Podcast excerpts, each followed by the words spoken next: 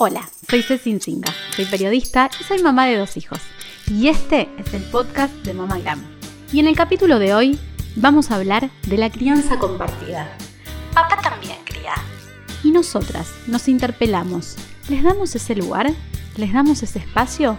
¿Los hombres lo conquistaron? ¿Lo ganaron? ¿O fuimos nosotras las que les abrimos la puerta a que ellos también se hagan cargo de esta crianza, armoniosa, respetuosa y compartida. Bienvenidos al capítulo de hoy. Papá, también, quería. Bueno, bienvenida a Luján Roseto. Ella es psicóloga, es puericultora, es mamá de Ulises y de Lola. Y gracias por sumarte a este nuevo capítulo del podcast de Mamá Glam. Sabes que leí una frase que me encanta tuya em, sobre la expectativa que tienen sobre nosotras, las mujeres. Y es que, la voy a leer textual para no equivocarme y, hacer un Dixit, pero dice, el problema es que esperamos que las mujeres trabajen como si no tuvieran hijos y críen como si no tuviesen que trabajar. Me encantó. Y es así. Sí, sí, es así. En realidad, bueno, hola Ceci, gracias otra vez por, por la invitación. Este, soy seguidora tuya de Mamá Glam, está buenísima tu cuenta, conjugas también eh, mucho de, de, realidad, de maternidades reales, que es lo que yo también intento todo el tiempo militar y transmitir. En realidad, esa frase que vos estás leyendo es de un posteo mío bastante viejo. La frase no es de mi autoría, eh, sí, después todo lo que yo un poco empiezo a, desarticular en relación a esto. Pero bueno, es cierto, ¿no? Hay como toda una, una grieta en cuanto, bueno, está, está lleno de, de, grietas y de expectativas y de realidades, pero en cuanto a lo que, a lo que se juega y a lo que se arma con, con las madres que trabajan, con lo que se espera, con, con lo que se puede y lo que no se puede, ¿no? En el capítulo de hoy em, hablamos de que los, el papel de los hombres, papá también cría, ¿eh? E, es ese que está ahí y que debe estar a la par nuestra. Vos decís, tuve mi primer hijo hace ocho años. Afortunadamente, ocho años es un montón, las cosas han cambiado muchísimo, pero ¿cómo ves el rol y esa figura? ¿Sentís que ya está a la par o todavía falta? Está buenísima, está buenísima tu pregunta, está buenísimo hablar cada vez más de esto. Sí me considero bastante eh, militante y fanática de la crianza compartida, ¿no? Eh, de que siempre que se pueda, y, la aclaración es válida porque no siempre hay papás que estén presentes, sabemos que todavía sigue habiendo muchas maternidades este, que, ocurren en el plano de, la soltería, eh, bueno, en, otros casos, y ya por elección como más propia, de repente, hay, por, supuesto, hay familias monoparentales, homoparentales, eh, pero siempre que se pueda y que haya un padre presente, hay que convocarlo y ese padre en realidad tiene que autoconvocarse a ocupar su rol.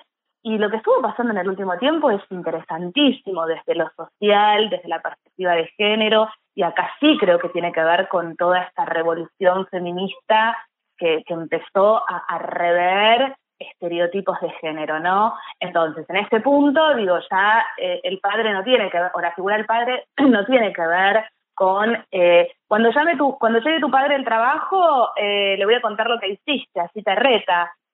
no, me parece que este discurso o esta postura o este lugar estereotipado está cayendo. Necesitamos padres que se involucren, padres que se angustien, padres que se interpelen, que se pregunten, que acompañen, que ejerzan, que se sensibilicen. Entonces, en esta línea, eh, pensar que, el lugar del padre ya no tiene que ver con el lugar del autoritarismo o con el, o con el lugar del macho proveedor de la casa, ¿no? Que se la pasaba 12 horas afuera, digo... Trabajando y no veía nunca a los chicos y no sabía ni dónde quedaba el colegio. Exactamente, exactamente. Por supuesto, esto tiene que ver con, con, un montón de, de, transformaciones que vienen sucediendo hace tiempo. El rol de la mujer en el mercado laboral no es algo nuevo, pero bueno, digo, va cada vez como, como ¿no? Eh, repartiéndose eh, cada vez más la cosa. De todas Por maneras. Por tu experiencia. Te voy a hacer un punto. Por tu experiencia y por lo que escuchas en el consultorio y las familias que te llegan, el cambio de paradigma o el cambio eh, que estamos empezando a atravesar tiene más que ver con la, la reivindicación y el empoderamiento nuestro de la mujer o con que el papá sentía que perdía ese espacio, que no lo tenía, que nunca lo tuvo y, que le interesaba empezar a tenerlo, empezar a conectarse. Yo creo que fundamentalmente, mm, la verdad que es, es como muy piola tu pregunta porque invita a pensar y siempre esas preguntas son interesantes. Em, yo creo que tiene más que ver un poco con, con, con, el cambio de paradigma y con todo lo que el feminismo vino a poner sobre la mesa y con, con toda esta revisión de, de, estereotipos. De todas formas, porque me parece que algo muy importante eh, que tiene que empezar a hacer el, feminismo, que algo eh, en esta línea planteaba también Rita Segato, eh, es digamos, no caer en discursos hegemónicos, que, que ya hay algo que está inclusive como muy hegemonizado, ¿no? Entonces, me parece que es un momento en donde, por supuesto, es un momento de lucha, hay muchas cosas que faltan, eh, pero hay otras cosas que, que se van conquistando, entonces la obligación tiene que ver todo el tiempo con esto, con cuestionar, con abrir, con interpelar, y me parece sí lo que yo palpo en el consultorio, con las familias que trabajo, es que mm, muchas veces también los hombres, los padres en este caso, quieren acercarse y también a veces desde el lugar materno hay una cosa de queja por un lado, pero por el otro lado como de querer marcar demasiado cómo hay que hacerlo, de qué forma hay que hacerlo y, prácticamente como que mm, tenés que sentir lo mismo que yo. Y yo en realidad ahí discrepo terriblemente y es algo que trabajo un montón, ¿no? ¿Por qué? Porque el padre tiene que sentir lo mismo que la madre. Yo no estamos hablando de responsabilidades, ¿ok? Estamos hablando de lo que tiene que ver con el sentir, de lo que... ¿Por qué? ¿Por qué?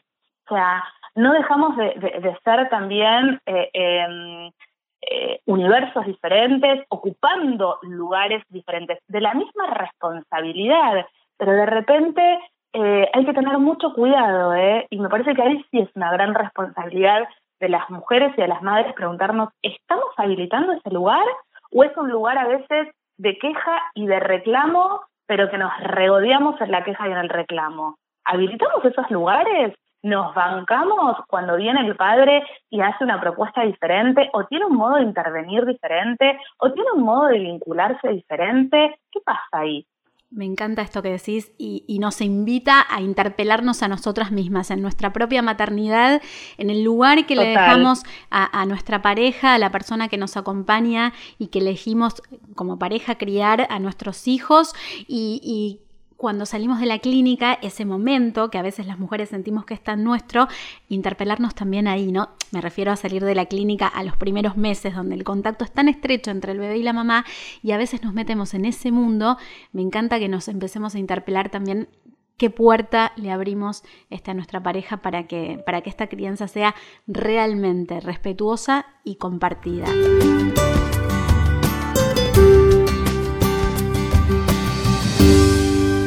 Bienvenido Alejandro Castagnolo. ¿Dije bien el apellido? ¿Sí? Lo dijiste bien. Ah, perfecto. Castagnolo se escribe, sería como un castañolo italiano, pero. Ahí está, Castagnolo, me gusta más. más conocido como arroba un papá con barba. Ahí la conocen todos. así sería.